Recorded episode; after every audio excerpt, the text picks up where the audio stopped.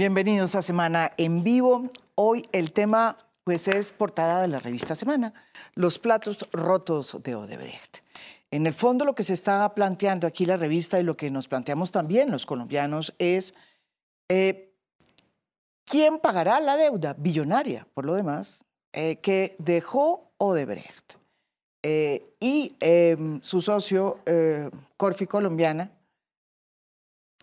en esa carretera que terminó a medio hacerse, el 52% de la carretera Ruta del Sol terminó, eh, se terminó, pero la otra, pues obviamente eh, terminó sin, en, el espacio, está en el espacio mm, eh, acabada por la corrupción. Entonces, la pregunta que invito yo aquí a la revista, en la revista Semana que hace la invitación y que yo invito aquí en, en este programa es, bueno, ¿quién debe pagar la cuenta que dejó la corrupción?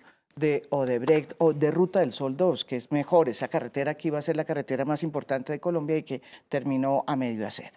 Eh, yo quisiera hacer ya una aclaración. De por medio había un acuerdo de bancos que se denunció, lo denuncié en mi, columna precisamente la semana pasada, un acuerdo de bancos que habría cambiado mucho las cosas porque prácticamente eh, obligaba al Estado a pagarle la deuda eh, con eh, plata del presupuesto y de los impuestos de los colombianos a los bancos antes de esperar el laudo del 6 de agosto, que es, es el que va a definir en el tribunal em, arbitral el costo real de la obra, sobre la cual se deberá saber cuánto hay que pagarle y de dónde hay que pagarle a los bancos y si hay plata del consorcio o de la concesionaria o si, como dice la Corte, eh, o como dicen que dice la Corte, debe pagarse eh, con cargo al presupuesto. En ese caso, terminaríamos nosotros, al fin de cuentas, pagando con nuestros impuestos eh, el dinero que Odebrecht y Corfi Colombiana les debe todavía a los bancos. Esto que parece tan complicado, no, no es tanto, simplemente es cómo se arregla un asunto que tiene que ver con la corrupción y que ha producido tantos desgastes, como por ejemplo dejar sin construir una carretera y como por ejemplo terminar eh, los colombianos pagando de su sueldo pues los platos rotos de esa corrupción. Por eso aquí el eh, debate y las personas que están hoy aquí, Cecilia López, exministra y presidenta del Centro de Investigación Social Económica, CISOE. Lo dije. lo dijiste. Yo, siempre a Pero lo hemos acortado. Fundación pero, pero, es que si usted, usted lo acortó por mí, porque no, yo. que lo leyó. No, no, es que cada vez que me tocaba presumir. No, ya dijimos es Fundación que complicado, eso es más difícil que los PEDETs, que aprenderse lo de los PEDETs. De acuerdo, se llama Fundación CISO. Bueno, bienvenida, Cecilia. También tengo a Pablo Felipe Robledo, ex superintendente de Industria y Comercio. Usted también eh, hizo un pliego de cargos eh, en el tema de Ruta del Sol, no solo por el tema de eh, lo que pasó en la Ruta del Sol, sino lo que pasó antes, ¿no es verdad? que yo creo que es base y parte de muchas de las averiguaciones que se están haciendo hoy en la justicia. Y también tengo al senador Jorge Robledo por el Polo Democrático Alternativo. Bienvenido. Muchas gracias, María Jimena, por la invitación aquí a la mesa. Mis saludos y a los colombianos. Usted también ha sido eh, una persona que ha hecho, creo que dos o tres debates, tres, ¿no verdad? Tres debates sobre este tema que tiene que ver, pues, con este tema de corrupción que no se termina, parece que no se terminara. Y también tengo eh, a Luis Guillermo Vélez, ex superintendente de sociedades, también ex director nacional de la Agencia de Defensa Jurídica del Estado y ex secretario general de la Presidencia en el gobierno de Juan Manuel Santos. Bienvenido. Muchas gracias, para Jimena, muy amable. Usted también escribió un artículo reciente sobre el tema. Así es, sí, ¿verdad? Bueno, yo quería hacerles la pregunta, mm, la pregunta del millón. ¿Qué hubiera pasado ¿sí? Eh, si se firma un acuerdo eh, como el que se iba a firmar? Que era un acuerdo entre los bancos y el Estado, ¿sí? para pagar, que ustedes me entiendan muy bien, para pagarle una deuda que le debía Odebrecht y sus socios a los bancos, que hay que pagarles, desde luego, los bancos hay que pagarles. La deuda remanente era de 1.4 billones con intereses de pesos. ¿sí? Si ese acuerdo se hubiera firmado, ¿qué hubiera pasado? Obviamente la plata se hubiera cargado, según lo que hemos establecido, se hubiera pagado un billón en TES ¿sí? por parte del Estado y se hubiera cargado al presupuesto con el dinero de los colombianos. Ese acuerdo, según lo que yo he podido saber, puede que me equivoque, debido incluso a que ya se montó en, el, en ese potro la Procuraduría después de las denuncias que se hicieron y que Y hicimos muchos, Contraloría. y la Contraloría, eh, parecería que no está vigente y que se va a esperar hasta el 6 de agosto, que es la fecha del laudo. ¿Qué hubiera pasado y por qué sucedió eso? Pues a ver, yo diría esto, María Jimena. Si eso hubiera sucedido, pues había sido primero un error garrafal. Porque se había puesto al Estado colombiano a pagar una plata que no tiene, a mi juicio, por qué pagar el Estado colombiano. El Estado colombiano no tiene por qué salir al rescate de la corrupción. Y en este caso específico voy a decir una cosa que es muy clara. Grupo Aval es socio de Odebrecht en la corrupción de la Ruta del Sol. Entonces es el colmo que la mitad de la plata que le iban a que le quieren sacar al Estado, que es más de un billón de pesos, la mitad de esa plata fuera precisamente a los bancos del Grupo Aval. Eso es una monstruosidad que intenten hacerle una cosa de este calibre a los colombianos. Pero además hay un segundo, eh, hay un segundo aspecto. Nosotros estamos convencidos, lo hemos mirado con mucho detenimiento con abogados, que esa decisión que intentó tomar la ministra del transporte. Y Alberto Carrasquilla, porque él iba a poner los test. Y yo supongo que Duque, porque uno tendrá que suponer que estas cosas de este calibre no se hacen sin el apoyo del presidente de la República. Si hubieran hecho eso, había sido ilegal. Porque la ministra ha estado faltando a la verdad cuando dice que ya el Tribunal Superior de Cundinamarca declaró como terceros de buena fe a los bancos. Eso no es cierto. Mi oficina ha revisado eso cuidadosamente, ha leído todas las decisiones del tribunal. José Roberto Acosta ha dicho lo mismo y en ninguna parte dice que se declaren que están declarados terceros de buena fe. Ellos pueden hacer una elucubración por unas platas y otras cosas y sacar esa conclusión, pero que eso lo diga no lo dice en ninguna parte. Entonces, estamos ante un hecho que es tan grave y aprovecho y lo digo. Yo mañana, ya hoy lo dije, pero mañana formalmente en rueda de prensa voy a pedir la renuncia de la ministra. Voy a pedirla porque errores tan graves como esos no se pueden cometer. Y faltar a la verdad, diciendo que esos que no son ciertos, pues todavía menos. En cualquier país del mundo, un ministro que dice mentiras se cae al otro día. Eso, aquí, pues, le podrán dar de pronto también la Cruz de Boyacá. Es probable que eso termine de esa manera. Pues se la dieron a Yo, Macías. yo no sé si el presidente, yo no sé si el presidente Iván Duque estaría informado, pero lo que sí sé es que la ministra, perdón, la vicepresidenta, vicepresidenta Marta. Lucía Ramírez, sí. Eh, doctor Vélez. Bueno, yo creo siempre que un eh, mal arreglo es mejor que un buen pleito. Usted hubiera- usted siempre, siempre lo he creído. Eh, habría que ver, en este caso en particular, eh, el arreglo que se estaba planteando. Es un tema realmente complejo, este de la ruta del sol. Esto lleva en pleito cuatro años. Sí, en el mucho, tiempo antes de eh, que se hubiera destapado el escándalo de Odebrecht. Y esto empieza con una reclamación por parte del, del contratista, del concesionario, diciendo que el Estado colombiano le debe 800 mil millones de pesos. Eh, y alegando, no es una indemnización, sino simplemente que había hecho más obra de eh, lo que se había Que unos- contratado originalmente. Que le había costado más. sí. Que había costado más. Y recordemos una cosa, esta, esta obra es una obra muy importante y muy extensa. Tiene cerca de mil kilómetros. Se han construido ya eh, cerca de la mitad, 500 y tantos 53, kilómetros. 52%. Y es una autopista pues, de Raca Mandaca, lo que se Bueno, ha yo la ahora. recorrí, yo la recorrí. Eh, la parte que está- 52 la parte que está funciona, hecha- la otra es un desastre, No, la se la comió la manigua. Claro, no, la- la otra se acabó. Claro, la otra estaba en construcción y recordemos que Mm. esto, est- esta obra se venía construyendo, no había un incumplimiento por parte del contratista cuando viene el tema Mm. Había- del- había. del- bueno, había los incumplimientos menores, Precisamente por pero eso no un la ANI incumplimiento grave. Sí. Y entonces esto lleva a este pleito que se inicia por allá en el año tal vez eh, eh, 2000, 2015. O sea, 2015. había una reclamación ya. Y bueno, después viene todo esto, esa reclamación se incrementa y está en este momento en una disputa. Los demandantes alegan que el Estado colombiano les debe algo así como 3.5 billones de pesos porque suman a lo que se debía de la obra y le alegan que también los deben indemnizar por una serie de actos que el Estado supuestamente eh, hace. Entonces, este, este acuerdo que se plantea, pues llega a una solución que es un pago mucho menor. Eh, sin embargo, pues sí, tendremos el 6 de agosto una decisión. Eh, ojalá sea una decisión que sea favorable al Estado. Hay muchos elementos para pensar que va a ser así, pero de pronto no es así. Y esperemos que no estemos dentro de... qué Pero sé que yo, es para usted un- favorable un- al Estado. Para el Estado es que sabe fallan a favor del Estado y que no toque pagar nada. Ojalá Ah, fuese así. Ojalá fuese así. Hay, como le digo, hay elementos para pensar que eso puede ser así. Pero ojalá no estemos dentro de un mes aquí, un mes y medio, Pero con por un eso fallo lo de dos absurdo- de pesos y La rasgándonos las Pero, vestiduras por- por pero no Guillermo, usted me da la razón, pero por eso lo absurdo de haber hecho un acuerdo sin esperar el laudo. Es que Claro, eso es lo que nadie Es entiende. que el laudo puede Nadie ser está- peor, ¿no? No, no, no, pues lo que sea, peor. pero usted cómo No va a hacer un que acuerdo, peor, pero puede ser peor. cómo va a ser un acuerdo cuando ni siquiera sabe el valor de la obra. Uno siempre hace acuerdos y transacciones en los pleitos antes de los fallos. Eso es como... Sí, ocurre. normal. Pues claro. Digamos, si se van a hacer un acuerdo de un litigio, Claro, pero- pues se pero- acuerda antes del fallo. Estoy hablando un sobre haría un comentario menor. Pablo. Estamos hablando de que se está negociando de tú a tú con unos corruptos. Este es el no por donde hay que empezar. Ese tribunal de arbitramiento es un desastre.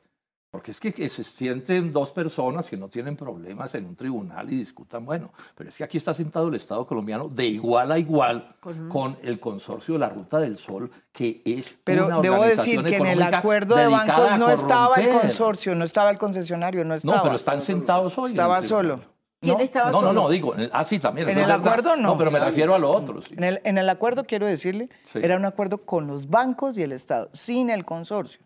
Pero son, conyu- raro. son conyugates de pleito. la mitad de Pero es que uno no puede hacer un acuerdo o Yo me- no, yo me- yo con un quiero- yo me- coadyuvante. Yo, quiero contestar la pregunta que hizo María Jimena, que es, ¿qué hubiese pasado si el gobierno hubiese firmado con los bancos un acuerdo para asumir el pago de 1.2 billones o 1.5 billones con intereses o Sí, sin lo que intereses antes del laudo arbitral? Eh, yo coincido que hubiera sido posiblemente nefasto. La respuesta es que nadie lo sabe. Es decir, usted dice, ¿qué hubiera pasado? De- para, bueno o malo para el Estado, nadie lo sabe, por una razón. Porque es que ese negocio eh, de asumir deudas por parte del Estado, que no tiene el Estado porque las tiene, es el concesionario. El concesionario fue el que fue a pedirle la plata prestada a los bancos. El, ba- el Estado lo que en ese negocio iba a ocupar el lugar de los bancos pagando por Odebrecht para después quedar con una cuenta por cobrar a Odebrecht y al señor Sarmiento. ¿Eso hubiese sido bueno o mal negocio? Depende de lo que diga el laudo arbitral. Entonces imagínese el albur. Si el laudo arbitral, como creo yo, espero yo y rezo yo, diga que Odebrecht nos debe plata, que Odebrecht Sarmiento, que el consorcio nos debe O sea, plata. que se les pagó en o exceso. que Sí. si ya, Sí. o que con lo que se pagó, que son más o menos 4.5 4.6 billones, ya están pagos porque sí. ese es el valor de la 4.6 obra les han realmente pagado. Y no que diga que debemos 2 billones o 3 billones de pesos, el que hubiese quedado engrampado, habiendo pagado de forma apresurada y irresponsable una deuda que no es suya, porque Luis Guillermo dice, pues obviamente lo que todos tenemos dentro del- del- de, de la- de los aspectos coloquiales de la sociedad colo- colombiana y mundial, que es claramente es un mejor arreglo que un buen pleito, pero un arreglo entre quienes, entre los que son objeto de la controversia. Es que el banco no le pidió prestada plata a los bancos y todavía no sabemos cuánto vale la obra realmente ejecutada para ver si debemos plata. Entonces, con ese acuerdo, y ya termino, con ese acuerdo, depende de lo que hubiese pasado, de lo que pase el 6 de febrero con el laudo 6 de agosto, arbitral, el 6 de agosto. el 6 de agosto, perdón, con el laudo arbitral, hubiese podido quedar engrampado el Estado colombiano, lo cual sería un acto de irresponsabilidad mayúscula, porque es jugar a las adivinanzas, jugar a la ruleta con, con la plata de los colombianos. O hubiese podido ser un buen negocio en la medida en que debemos tanta plata, entonces ya no es 1.5, 1.2, y ahí el Estado, que no le paga a los bancos, el Estado le paga al concesionario la obra realmente ejecutada para que con esa plata paguen las deudas hubiese sido eventualmente un buen negocio. Pero, pero en, el, en este momento no hay condiciones para jugar a las adivinanzas. Eso es lo que creo yo es Bueno, pero la ministra las jugó porque la ministra sí sacó del birrete una cifra. Esa cifra era eh, una cifra que todavía nadie Pues sabe. una cifra irresponsable si porque en el proceso arbitral hay cuatro dictámenes periciales que todos dicen lo mismo. Incluso hay un dato, la interventoría, el dictamen de la interventoría dice que, que el Estado colombiano, que la obra 4.1. realmente ejecutada vale 4.1 billones y nosotros ya pagamos 4.5. O sea Entonces, si es de acuerdo con la interventoría, nos deben plata. y que no había Y si que nos deben plata, la ¿a qué hora nosotros todavía? vamos a quedar engrampados pagándole a los No, yo bancos? creo que yo creo que detrás de todo esto hay unas cosas muy complicadas. Lo primero, para mirar un poco hacia atrás, esto empezó mal porque yo recuerdo cuando se empezó a hablar de las 4G, eh, inmediatamente era obvio que eh, no era posible que unos bancos tuvieran la ventaja o unos constructores tuvieran la ventaja de tener cuatro bancos detrás y otros constructores no tuvieran bancos detrás. O sea, ya de entrada el hecho de que los bancos de Sarmiento Angulo fueran constructores en general de las 4G ya ponía a los otros constructores en una situación de desventaja. Eso por un lado. Pero por otro lado, eh, eh, en el desarrollo de todo esto, lo que a mí me impresiona es que el concepto de conflicto de interés, ¿sí? No aparece. Y ahí voy, al, o sea, esto empezó mal como se metió Sarmiento en esto y el país no, no vio en ese momento que hubiera un problema serio ahí. Pero esto se, el, el, tema del conflicto de interés ahora sí queda claro con lo que ha hecho la ministra y con lo que ha hecho la vicepresidenta. A mí me parece que aquí hay un tema muy complicado. ¿Por qué habla de conflicto de interés de ellos? Porque de ellas? cuando uno mira la hoja de vida de Marta Lucía, ella sido asesora de Sarmiento Angulo. O sea, obviamente uno tiene que tener mucho cuidado con ese tipo de conflictos y ese tipo de decisiones.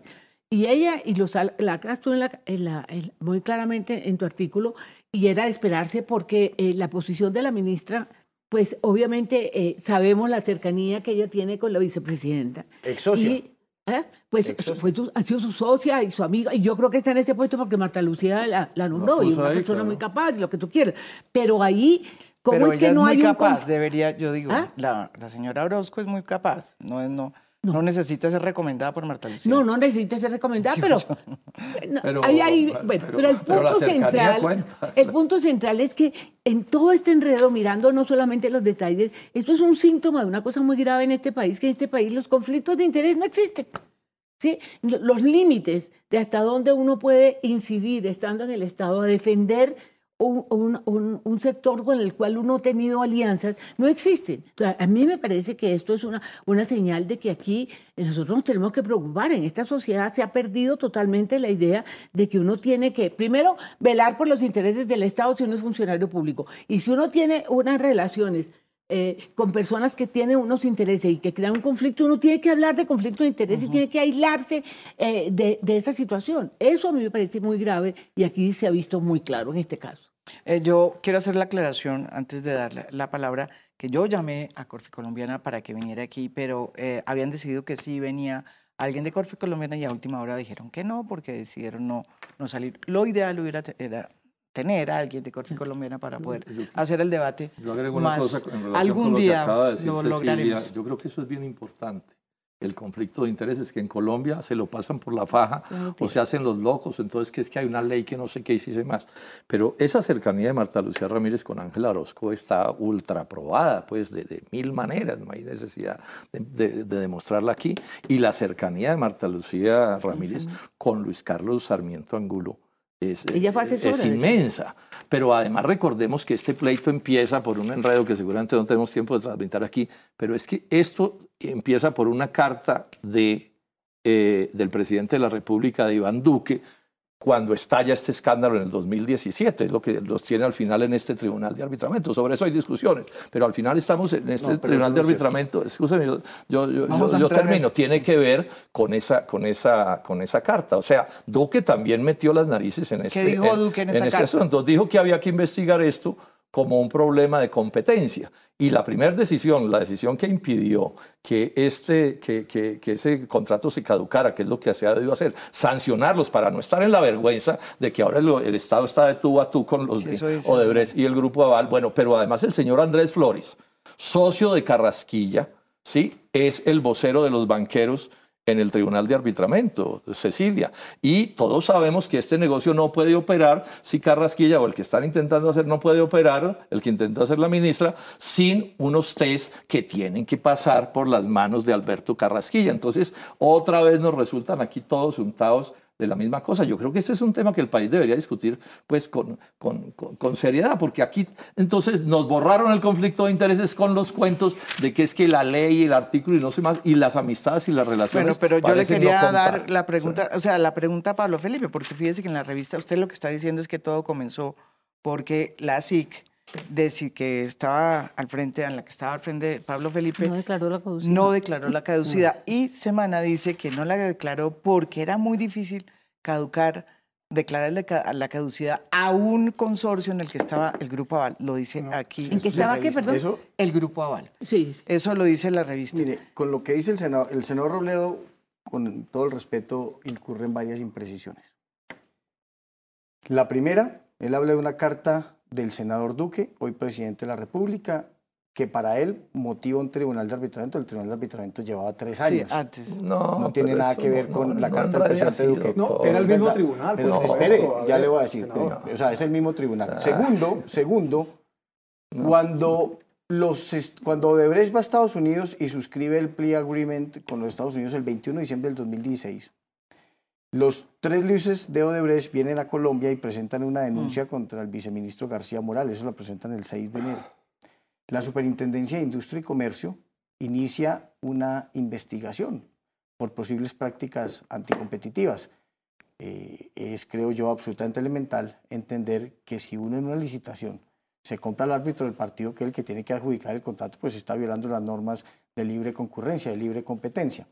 Y tan es así que es un tema de libre competencia que el senador dice haberse leído la sentencia del Tribunal Administrativo de Cundinamarca. El Tribunal Administrativo de Cundinamarca, dentro de, los derechos o intereses colectivos que protege, que es el patrimonio público, la moralidad administrativa, protege el derecho de interés colectivo la libre competencia económica. La superintendencia empieza a investigar y entonces el 20 de enero del año 2017, 20 días de escándalo, la superintendencia hace una primera diligencia administrativa.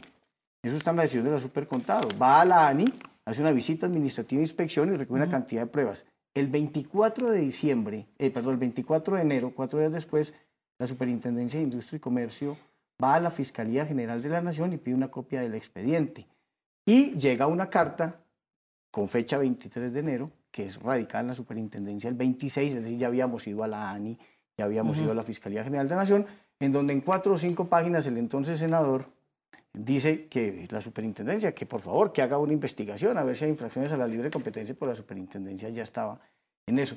Yo se lo dije a José Roberto, quien Acosta, que sostiene esa misma tesis en un programa, le dije, vea, eh, deje de decir eso porque eh, por las decisiones que adoptó la Superintendencia de Industria y Comercio, respondo yo. Eh, ¿A quién se le ocurre que un senador de la oposición le va a decir al superintendente de Industria y Comercio qué es lo que debe hacer cuando yo le demostré al país que a mí ni Santos, ni el presidente Santos me daba órdenes?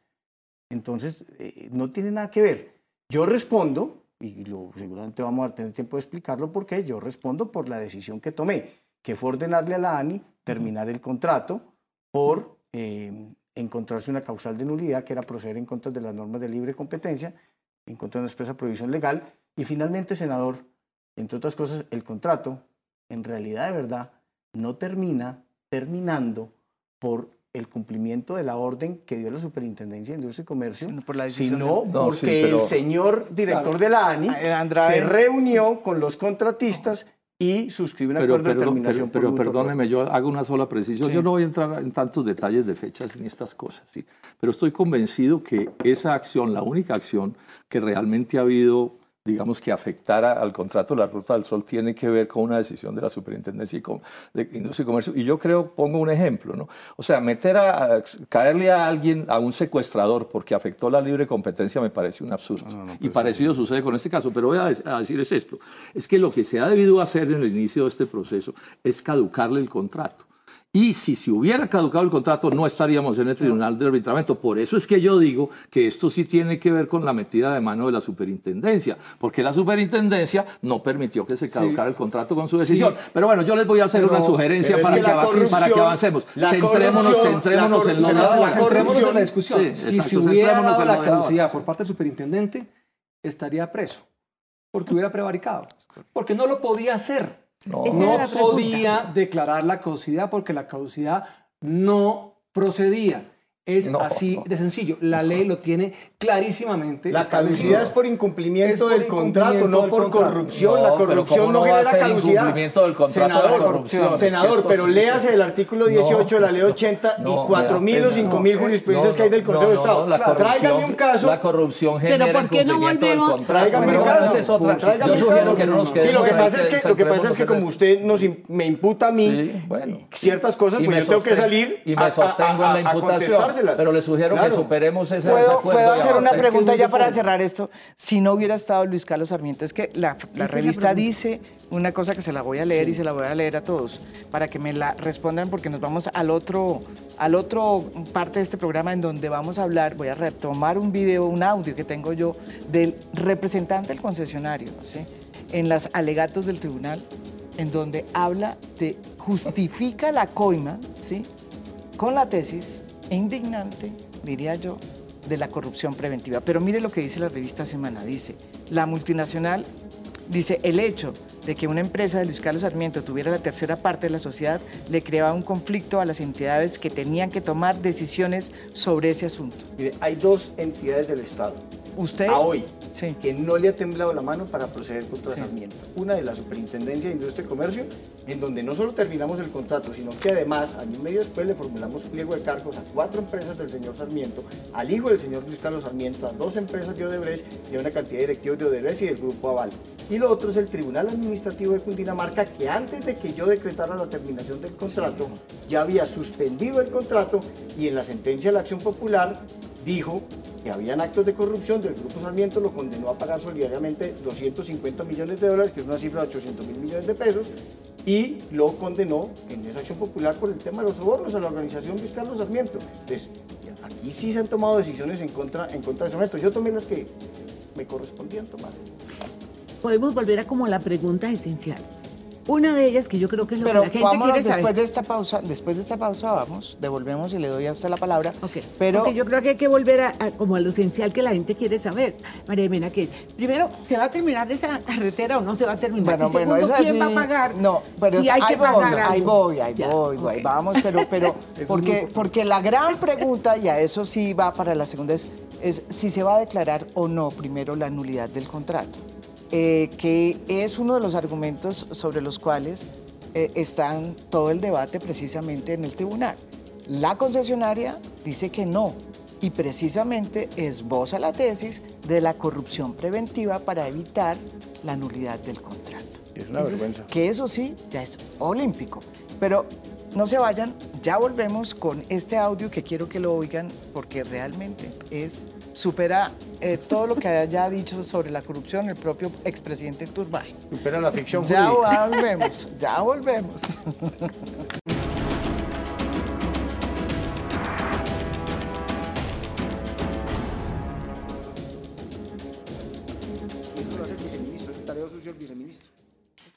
Bueno, volvemos, volvemos aquí en. Semana en Vivo porque esto aquí, yo no sé si la gente entenderá muy bien este tema, pero básicamente lo que estamos hablando es quién, o sea, estamos de- decidiendo eh, por dónde es que se aborda el tema, perdón, de decir quién es eh, finalmente el Paganini de la corrupción, ¿sí? Si son los que cometieron la corrupción, como el que dicen que la hace la paga, o si nos va a tocar pagarle el que, al que la hace, ¿sí? Ese es básicamente, pero yo quería, en medio de todo esto, eh, coger un, un, eh, en todas las investigaciones que hicimos, me encontré con un audio eh, mm, en donde sale eh, una parte, unos apartes de los debates que se han hecho en el tribunal arbitral y eh, donde sale precisamente la voz del representante del consorcio, integrado, ya saben ustedes, por Odebrecht, Odebrecht eh, Episol y el Grupo Solarte.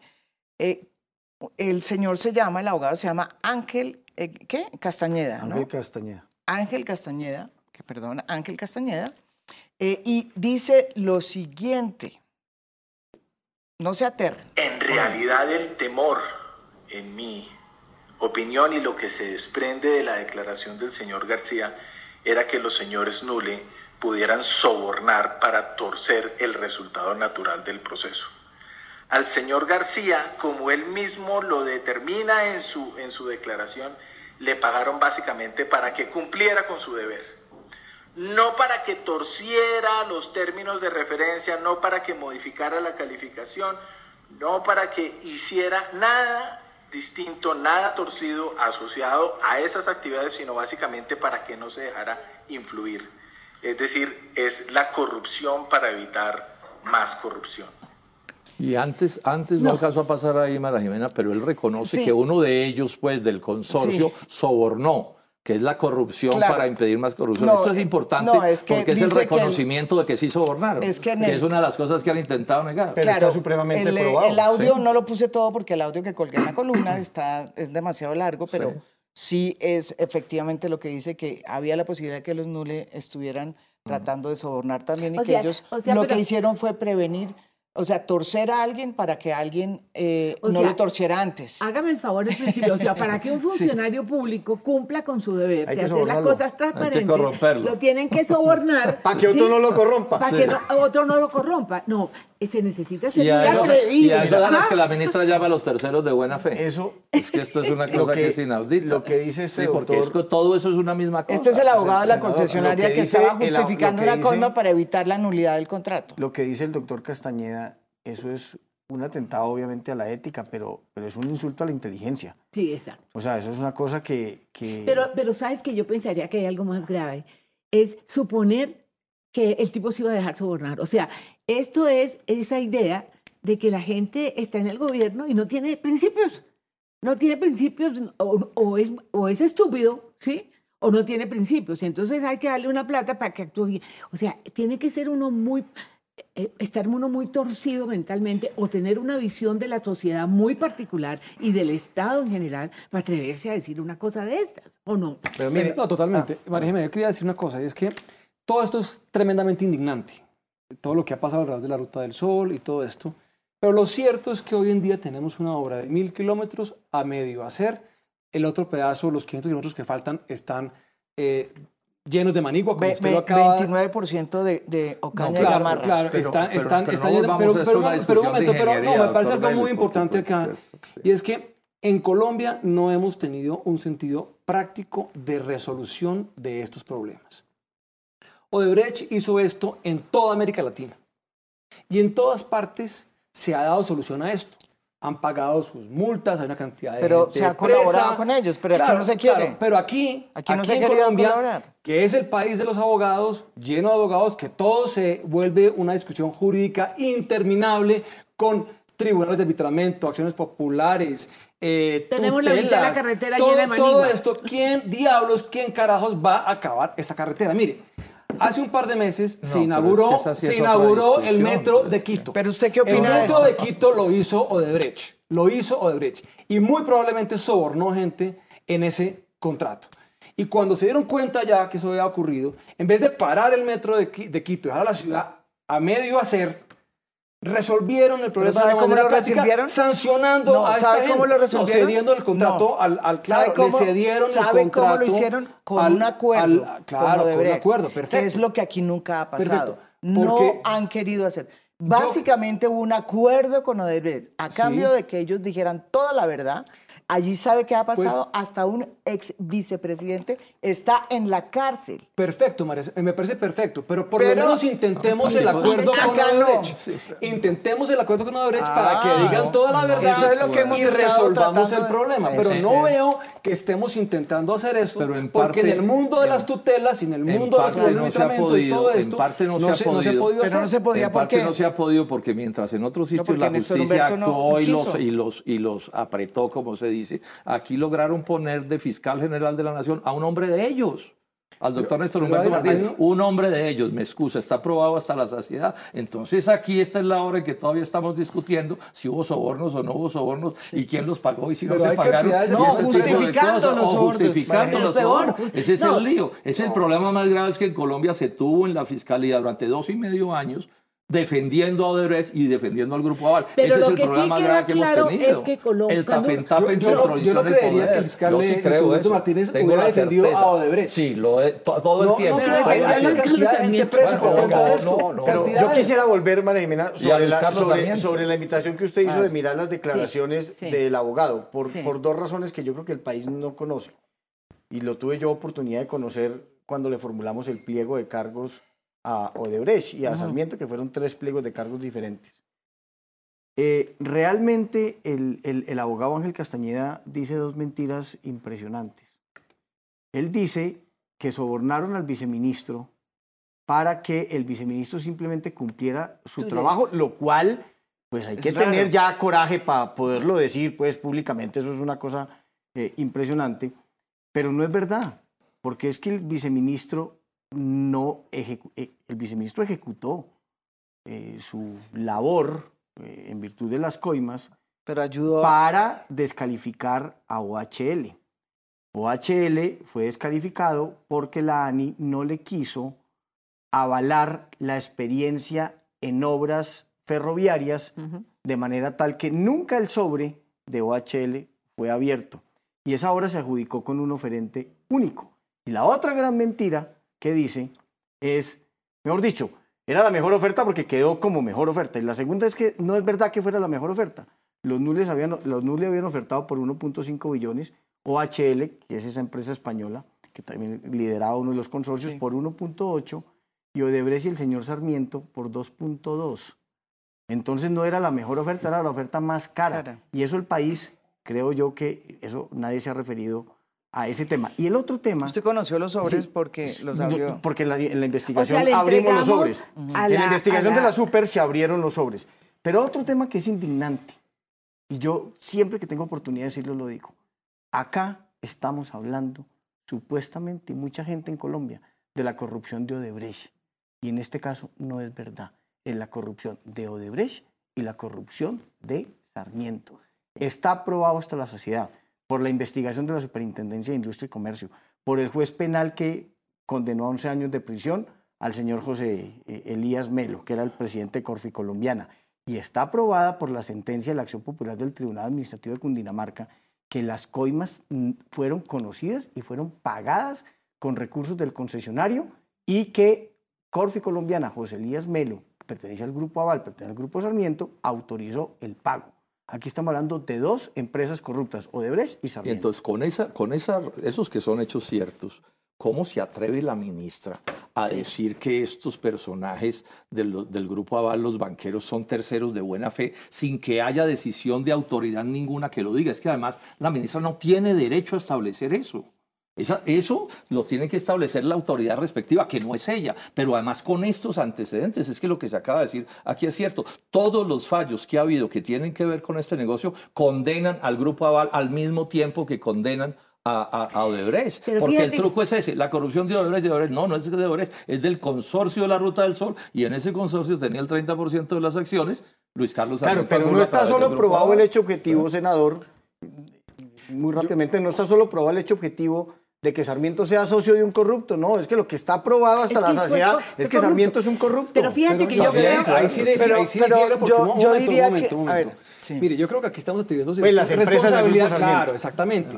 Es que aquí ustedes están diciendo que Sarmiento, como si él fuera una empresa. No, y- él no es una empresa. Aquí hay unas empresas que se llama la concesionaria Ruta del Sol, Episol, concesionaria. Corfi Colombiana, hay grupo empresarial y hay unos accionistas. Un accionista de esos es el señor Luis Carlos Sarmiento. El Pero aquí controlante. atri- atribuirle una responsabilidad Ah, penal directa. que es solamente a las personas, que es individual, por actos de las empresas, Pero es que no eso lo- realmente no está en la ley colombiana, es- no en la que yo conozco por lo es menos. que no los Entonces, no, mire, mire, No o sea, otra responsabilidad a una, a persona ellos que no lo que tiene por qué ser, porque está asociada a unas empresas, eso me parece realmente, realmente Pero, yo te digo una cosa, pero pero, es- mira, ya está condenado a un funcionario. ¿Sí? Y a mí Claro. no me vengan con el cuento que nadie más Pero yo le quiero decir, ellos insi- insisten Pero- muy seriamente, y le digo porque yo también hablo con ellos, dicen, mire, nosotros somos víctimas porque éramos minoría. Pero, uno, pero uno no es víctima eso- porque se declara eso víctima. es cierto. Las investigaciones han dicho que es victimario. Tenían la minoría de ese consorcio, el que mandaba ahí era Odebrecht, y el que hacía todas Está la las cosas que hizo, declaración del señor Odebrecht. Millán, está la declaración del señor Millán, que para hacer los pagos a España, que sumaban 10 millones de dólares, casi 11 millones de dólares, pidió la autorización de José Elías Melo Claro. y firmó como socio Pero consorcio para hacer esos de, un- el de ¿qué un individuo que se llama José Elías. Melo. Decir que esto es Sarmiento, como si él hubiera estado personalmente volvemos- involucrado en esto. aquí No, pero eso no establece responsabilidad Pero es un grupo- no, no, no, pero es que yo cuando digo Sarmiento hablo del grupo Sarmiento, permítame una cosa, Del grupo Sarmiento, Es claro que los procesos penales son contra las personas. Pero ¿cuál es el lío que hemos tenido aquí? Como padecimos a, a Néstor Humberto Martínez tanto tiempo, no se investiga a las personas. El juez que condenó a José Elías Melo a 12 años de cárcel por corrupto, por pagar sobornos, le ordenó a la Fiscalía Néstor Humberto Martínez que le abriera investigación a Sarmiento Gutiérrez, el hijo de Sarmiento Angulo, y esta es la orden que la Fiscalía no se la ha abierto. Pues un proceso formal. yo- Y si el juez concluyó eso, pero si además la Superintendencia de Industria y Comercio también le dio, acusó a, a- a Sarmiento Gutiérrez, y el fallo del tribunal los condena a todos, ¿y por qué la Fiscalía no los investiga? Es que nos pasa lo mismo que con las campañas presidenciales. No investigan. Penalmente no yo- los investigan como debería ser. No, yo creo que aquí, pensando en, en el país y saliéndonos del caso concreto, aquí hay una cosa muy grave. Es decir, este, este país tiene intocable. Y me da mucha, me da mucha pena decirlo, pero una persona no va a tomar decisiones de esa magnitud, como es el caso de Jorge Díaz Melo, sin consultar, no digamos que al señor Sarmiento Alguro, pero sin consultar a los miembros de la Junta, a la gente con la que él tiene que reportar. Uno no puede tomar esas decisiones así. Es decir, que el único culpable sea este señor, mira, me parece...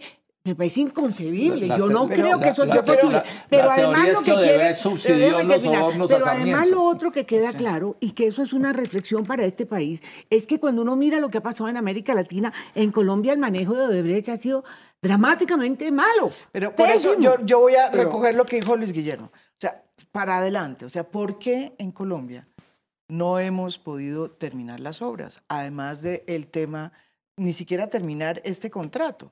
O sea, Es- pero por una sencilla razón, y este es el cuello de todo el asunto. O sea, Odebrecht ha dicho, acaba de mandar una carta a la Corte Suprema, a la Corte no, a la Cámara, perdón, a la Corte Tribunal Suprema, de no, Arbitramiento. al Tribunal de Arbitramiento, diciendo que ellos están en posición con De la acabar. voluntad, no, de colaborar, de abrir una Y colaboración. aquí no se ha abierto esta No, posibilidad. entonces, la pregunta que hago, la colaboración se ha dado, ¿saben en dónde? En Ecuador, en Panamá, en República Dominicana. ¿Por qué no se da aquí? En- pregunta, desde luego en, el Perú, culpables. en el Perú, en el Perú.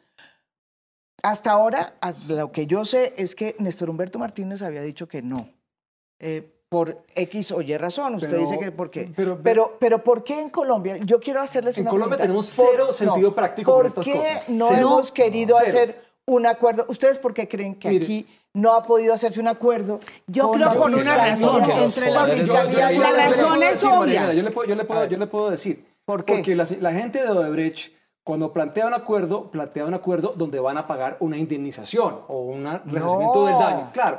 No, Es- ellos plantean diciendo toda la verdad. no, no, también, también. Pero No. entonces ellos dicen lo siguiente: dicen, No. vamos a decir todo lo que sabemos y además, Nunca como hemos hecho un daño, entonces vamos a pagar una plata. Sí, dijeron hace, un- hace tal vez No, un pero año ese no medio, era un acuerdo general. Dijeron, dijeron, y vamos a pagar Era un una, acuerdo una plata de como han pagado en todas partes. No, pero venga, le explico. Pero mire, lo que están Era un planteando acuerdo ellos- distinto. Este es un acuerdo de indemnización de, Claro. de ellos. No. Pero el acuerdo Lo que estoy hablando es otra cosa. Claro, pero en- el mismo acuerdo que se hizo en el Perú, que es cuál? Que es a cambio de la verdad, sí, nosotros pagamos unas multas, ¿no es verdad? Tenemos que indemnizar lo que sea, pero terminamos las obras. La no, pregunta no lo que es, sea, no lo que, no lo que sea. pero Ellos Colombia no le interesa que se sepa la verdad. No, es, a mí me es parece que a mí el me problema, parece que el problema es ese. Pero Eh, eh, ojalá, No, pero es que ¿por qué, es- ¿por qué si ellos están ¿Por diciendo qué? que ellos van a decir la verdad?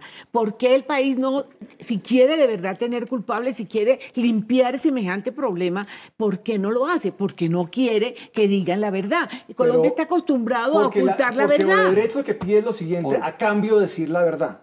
Lo que pide es, déjeme, yo digo la verdad, indemnizo y hagan como si no hubiera pasado nada. Pero- eso es lo que dice Odebrecht, que es algo que es impotable. ¿Tú crees que eso es se lo aceptaron en Perú y en Ecuador? No. Digamos, a mí me parece que eso es algo práctico y yo lo Mire, yo creo que pero no. la gente no está dispuesta no, a no se avanza porque el jefe del encargado de que se avanzara era Martínez Nera y ahí estuvo el rey del tapen tapen. Porque si se ponen a investigar, miren lo que, con lo que se pueden tropezar. Se pueden tropezar con el gobierno de Álvaro Uribe. Se pueden tropezar con los gobiernos de Juan Manuel Santos. Se pueden tropezar con Germán Vargas Lleras. Se pueden tropezar con los Gaviria. se pueden tropezar con el doctor Duque, el presidente de la República, con el doctor Luis Carlos Sarmiento Angulo. Entonces, imagínense el lío. Entonces, aquí hubo un pacto y para eso pusieron a Néstor Humberto Martínez ahí, para que tapara todo. Y al final, entonces, nos van a meter el cuento de que todo el problema es el ñoño Elías. Hágame el favor, ¿sí? Porque nos tratan como a imbéciles. Y los colombianos, lamentablemente, se aguantan esas cosas o no las aguantamos si ustedes quieren. Pero esa es la triste realidad. Esta verdad de este asunto genera pánico en el Sí, yo establecimiento creo que hay colombiano. algo de Pavor, porque todos, todos o muchos pueden terminar gravemente comprometidos e inclusive condenados. Entonces es mejor no investigarlos y que nos quedemos en este enredo. Ya llevamos dos años y medio. Y no se la hora termina la no obra y no, no avanzamos en quienes realmente van a tener que pagar los costos ¿sí? que esto va a tener. Que, que- ¿Qué le importa a la gente? A la gente lo que le importa es saber si algún día vamos a tener en la ruta del Pero, sol pero la obra podría avanzar sin toda esta cosa judicial. Es decir, son cosas No, separadas. no. Uno puede tener la obra avanzando con otro contratista Pues hicieron en el- Ecuador y paralelamente que digan toda la verdad y que cuenten todo lo que ha A pasado. ver, Pues mira, a mí, a mí la verdad que esas decisiones tan pragmáticas de permitir, en un caso tan aberrante como el de Ruta del Sol, el que da la plata confiesa, el que la recibe confiesa, que se, ter- permitirle que termine ejecutando un contrato de obra pública, un contrato de concesión absolutamente millonario, no le a mí me parece que es muy mal mensaje. A mí me parece que es, más me- es mejor mensaje quitarle el contrato, que se haga una nueva licitación, que lo adjudique otra tan y pagarle de acuerdo a lo que dice la ley y la jurisprudencia de la Corte lo que ha hecho. Y yo creo que en, en el caso específico, porque es que este caso de Odebrecht pues tiene 5.000 capítulos y todos los días sale uno. Pero en este caso particular de, de Ruta del Sol, yo creo que de pronto los colombianos, y, ojalá sea así, el 6 de agosto, con el laudo arbitral, sentamos, sintamos el descanso que requerimos para este tema y que finalmente el tribunal de arbitramiento diga si debemos o no debemos plata y cuánto debemos y pagarle al concesionario. Y si los bancos se les embolató la platica, pues se les embolató la platica. Si a los bancos alcanzó a pagarles, pues se le pagará a los bancos porque se le está pagando es con la plata del concesionario en la medida en que el tribunal diga que le demos plata al concesionario. Y si no le Hablemos un debemos, poquito- es problema de los Hablemos bancos. un Entonces yo- poquito de la ley 1882, que es una parte tenebrosa de esta historia. A ver, ¿cómo- Contemos un poco cómo es. ¿Por qué no lo ¿Por explica qué la estamos gente? en el riesgo? ¿Por qué? ¿Por ¿Por qué? qué estamos en el riesgo de que el Estado tenga que pagar la deuda que no les Porque ha eso pagado dice la ruta del 1882. sol a los banqueros? Es una cosa que cualquiera se pregunta. Los bancos le prestan a la ruta del sol, o sea, Odebrecht Chaval. No les cumplen y entonces ahora, según la ley 1862, vamos a pagar los colombianos. Si no hay es que plata esto es una aberración. Si no hay plata de ellos, pagamos los Es colombianos. correcto, ¿Y es por lo que qué? dice. porque se estaba tramitando una ley de, de contratación y el gobierno de Santos mete un mico en esa ley, el artículo, Ah. el artículo 20, que dice que en estos casos, ¿sí? De esta situación, exactamente la de, la, de, la de Luis Carlos Sarmiento, la ley la llaman la Sarmiento Angulo, porque era para este caso, la aprobaron con retroactividad, que en estos casos, Cecilia, si no alcanza la plata de los que se endeudaron y los que hicieron la corrupción para pagar, paga el Estado, eso es lo que dice la Y ley. el eso es Estado increíble. somos nosotros, y, que es lo y además la ley dice eso y se paga con retroactividad, por eso es que la llaman la ley Sarmiento Angulo. Pero Y el y Estado para- paga, para pero el acabar- Estado Estado paga la paga. obra realmente bueno, sí, ejecutada. Bueno, bueno, pero no es que no debería ojo, pagarla. ojo, no debería pagarla Claro, pero esa es otra discusión, no, esa es otra discusión. No, no, no, no, ya hay una ley y hay una sentencia de la termino, Corte. permítame, yo termino. Pero ¿por qué el. Estado va a pagar, va a pagar una, una deuda que no pagaron unos contratistas? El Estado, Sí. el Estado paga lo que debe. ¿Y qué debe? La obra que se hizo. Por supuesto. Claro. No, no, esa es la figura, no sé, no, sí, Pero el Estado no ha pagado nada de esa obra, sí ha pagado. No, no, 4.5 no, billones. Ha pagado, no, paga lo no, que no, paga, no, 4.5 señora, billones. no tiene por qué, no tiene por qué, porque la, plata la pierde, el contratista la presta el, uno ban- por el uno, banquero. uno por ¿Y por qué tuvieron que cambiar la ley? ¿Por qué? ¿Por qué tuvieron que cambiar la ley? A Porque ver, la ley no ¿Para les permitía ley? hacer Ya lo le- que pero van a yo le voy a explicar, senador, por qué cambiaron la por ley. eso cambiaron la A ley, mí tampoco, porque no les permitía hacer eso, senador, obvio. Senador, mire, Sí. esa ley a mí tampoco me gusta. Ah, bueno. Esa ley, pero esa ley existe para mal o para bien y existe una sentencia de la Corte Constitucional para mal o para bien. A mí tampoco me gusta. Dificilísima. Lo que pasa, ojo, lo que pasa... la trampa en la perdón, ley, es lo que hace. Lo que pasa es que Eso sí. un poquitico de historia de, de la contratación estatal. En la ley 80, que es el Estatuto de Contratación, se decía que cuando se declaraba la nulidad absoluta de un contrato estatal, el Estado tenía que pagar todo aquello que le hubiese generado una utilidad, pero no decía nada más.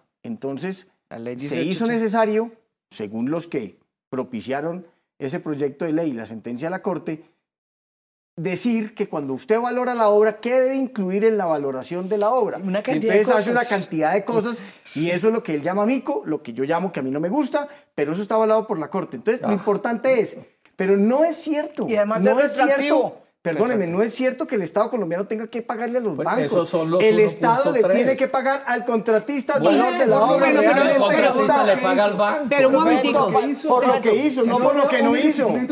No por lo que no hizo. Hablan, eso es lo que dice Semana. o El sea que- Estado no se puede enriquecer y tampoco se puede empobrecer injustamente. Mire, yo, yo voy a insistir en esto. Mire, si, Eso, el, si- si el Estado contrató algo el- y el que eh, lo contrató hizo una obra, el Estado tiene que pagarla. Así de sencillo. Pero ahí hay una cosa- Es así de sencillo. Lo Guillermo, ahí hay una cosa tiene- importante. Si no la paga, Enriquecimientos. Y eso es lo que No, dice la Corte. Pero un momentico, eso es. pero un momentico, que yo creo que la gente tiene que entender esto bien. Se han pagado 4.5 Cinco billones de pesos. O sea, el punto que ahora tienen, tenemos que saber es si le estamos debiendo o si ellos nos están Eso es lo que debiendo. va a decir el laudo. Eso es lo que va a decir el laudo. laudo. decir el laudo. yo quiero insistir en una cosa que Momento, es importante. Una vez que el laudo diga eso, vamos a ver qué es lo que pasa.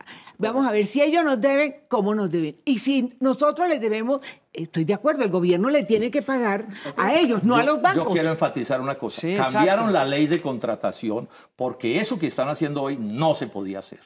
Y eso lo demandó por inconstitucional la Contraloría. Contraloría. Y yo coadyuvé esa demanda. Lamentablemente, la Corte. Corte, Constitucional le dio el pase. Pero que le haya dado el pase Bueno. no quiere decir que sea correcto. Esa es otra discusión distinta. También le dieron el pase al negocio de Medimás.